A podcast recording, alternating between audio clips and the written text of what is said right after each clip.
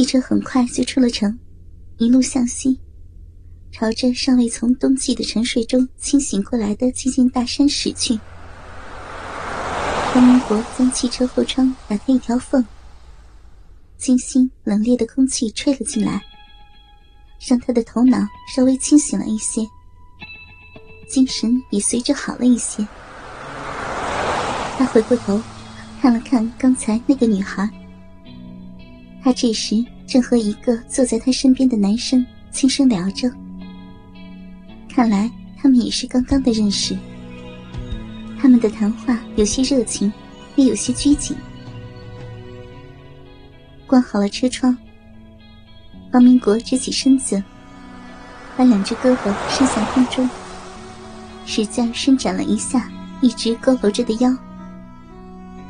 这时他发现。汽车最后一排的座位比前面的高一些，他正好可以从上向下看到那个女生，能看到她微微起伏的丰满胸脯和被黑色卷发遮掩的白皙脖颈。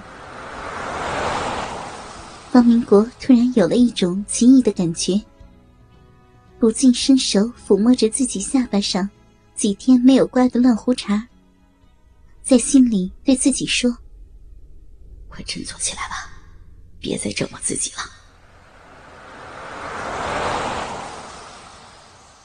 汽车很快就到了山下。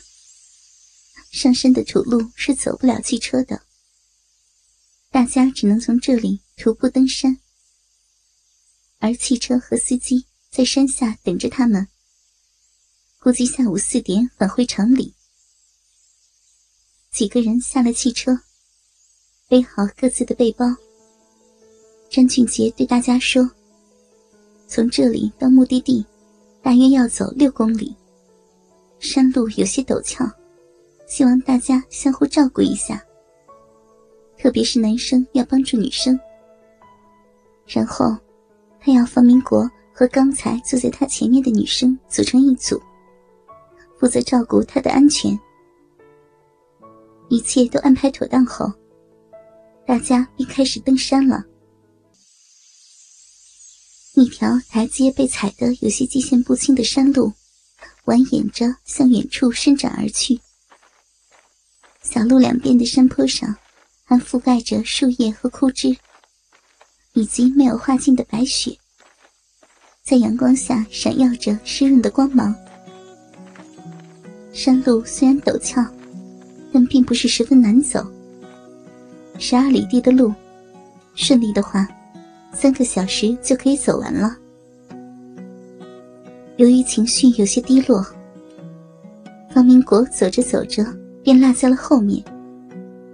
那个女生似乎有意在等他，也走在了上山队伍的后面。他在方明国的前面走走停停。不时的回头看着他，低着头爬山。方明国脑子里还想着自己的不幸，偶尔抬起头来，看到那女生努力攀登的样子，他的心里总有些异样的感觉。女孩的两条秀腿修长且笔直，运动间带动丰满的臀部。左摇右晃，实在是太过性感。由于爬山出汗，他将上衣前襟敞开了，丰满的胸脯和纤细的腰肢裸露无遗，更透露出无限的春情。就在方明国看得有些发呆的时候，女孩一回头，看着他笑了一下。方明国以为他发觉了自己在偷窥他的屁股，不禁顿时满脸涨红起来。不过，天气很冷，再加上爬山，方明国的脸本来就是红的。女孩似乎也没有看出什么异样。走了半天，还没有相互介绍呢。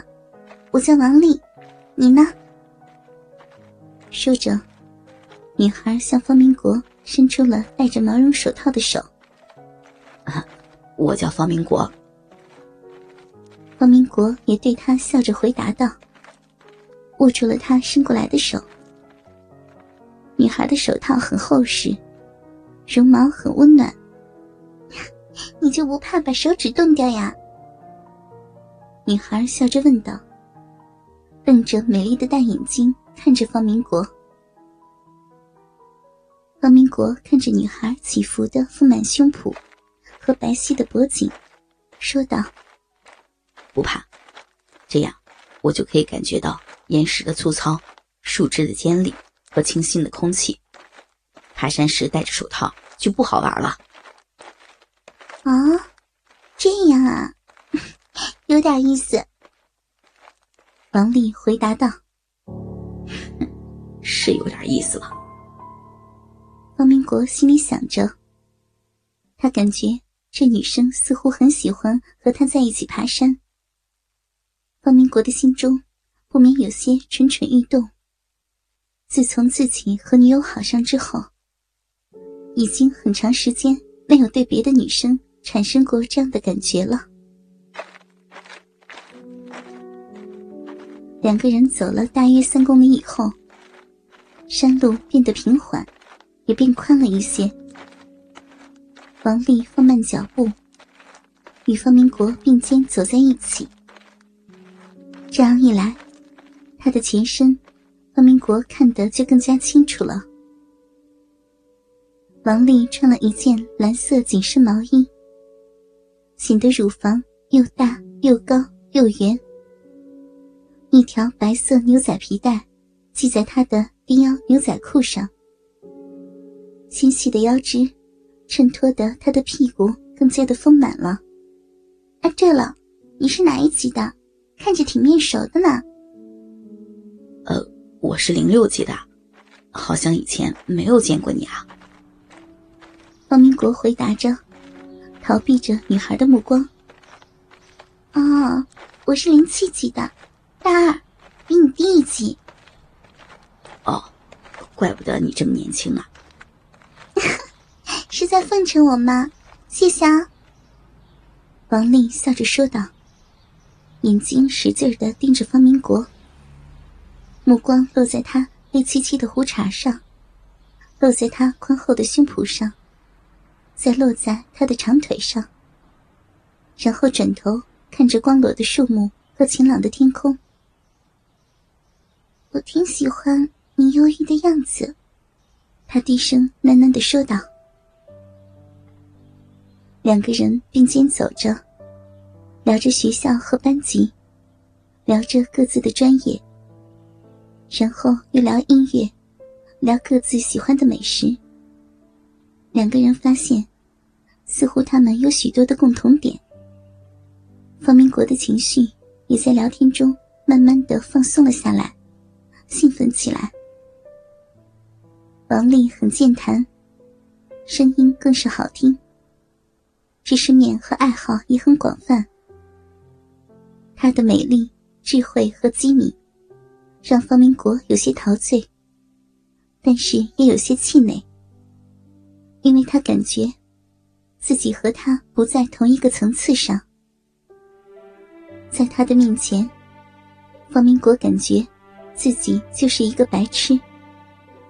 他的年纪比女孩高，年龄也比他大，身高也比他高，但仅此而已。对这个女孩，方明国不敢有任何痴心妄想。也许是感觉到了方明国内心微妙的变化，女孩轻声调皮的问道：“对了，你为什么一个人跑来参加情人节郊游啊？”“呃，我不知道。”方明国有些措手不及，结结巴巴的回答着：“我是说，我我没想过这个问题。”女孩呵呵一笑。你不要这么紧张呀，我可没想过意难为你。我敢肯定，你参加这个活动的动机和我一样的单纯。